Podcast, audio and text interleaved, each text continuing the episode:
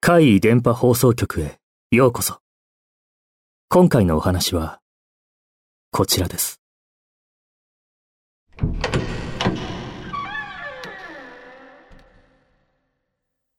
同じ夢。私はアパートで一人暮らしをしています。部屋は2階にあるのですが、二つ隣の部屋に友達が住んでいました。ある日、私が仕事から帰ってくると、アパートの2階の廊下に見知らぬ女性が立っていました。長い黒髪に赤い服。うつむき加減で、ただ立ち尽くしている。私はすぐに気づきました。これは生きてる人間じゃない。私は昔からよくそういうものが見えたり、声が聞こえたりしていました。こういうのは見えないふりをするのが一番です。幸い、私の部屋の前からは距離があったので、難なく無視して部屋に入ることができました。ただ、私の二つ隣の友達の部屋の近くだったのは気になりましたが。次の日も帰るとその女はいました。私は思わず息を飲みました。少し移動している。友達の部屋の前のドアの近くにその女は立っていました。心配になりましたが、私は気がつかないふりをして自分の部屋に入ることしかできませんでした。それから、一時間くらい経ってからでしょうか。その友達から電話がかかってきました。晩ご飯まだなら一緒に食べようという要件でした。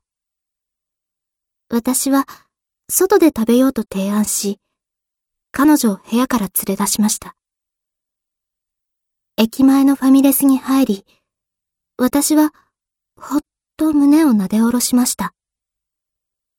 先ほど友達が電話をしてきたとき、はっきりと聞こえたからです。彼女のものではない、別の女性の息遣いが。さて、これからどうしようか。私は見えるとは言っても、それだけです。その女がどういうものなのか、友達に害があるものなのか、何もわからないのです。念のため部屋に帰さないで、私の部屋に泊まらせた方がいいのかも、と思いましたが。ひとしきり雑談した後、彼女は、明日も朝早いし、そろそろ帰ろうか。と言いました。私は自然に引き止める案も出ないまま、そのままそれぞれが部屋に帰りました。私は心配でほとんど眠れませんでした。朝、彼女はいつも通りの時間に仕事に出かけたようなので、とりあえず安心しました。夕方に私から電話をして、それとなく何か変わったことがなかったか尋ねてみました。すると、彼女はこう言いました。そういえば、怖い夢を見たよ。と。夢の内容はこうです。夜、寝ていると外で足音が聞こえる。誰かがアパートの階段を上がってくる。足音は自分の部屋のドアの前まで来る。その何者かは、鍵がかかっているはずのドアを普通に開けて入ってくる。黒い髪の赤い服を着た見知らぬ女性が。あの女の夢。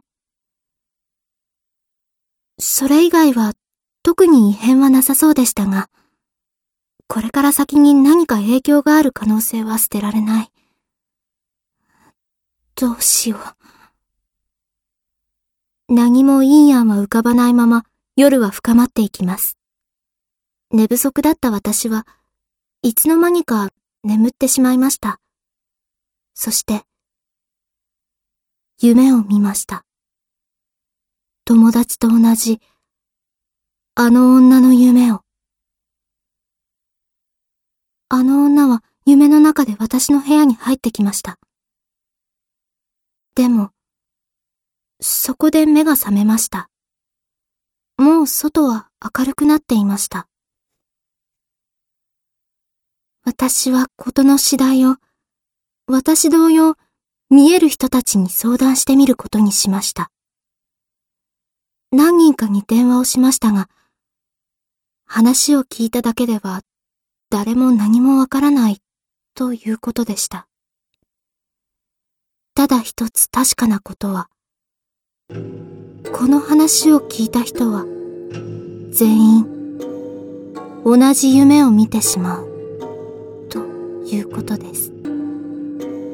友達も私も他の人たちも、ただ夢を見ただけで、それ以外は特に何も起こっていません。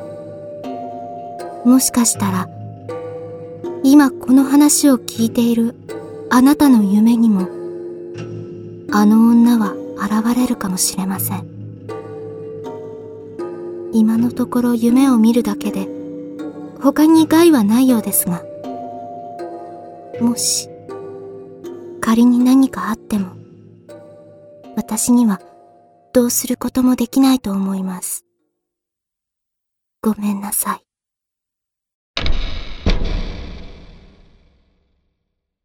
お疲れ様でした。お帰りの際は、背後にご注意ください。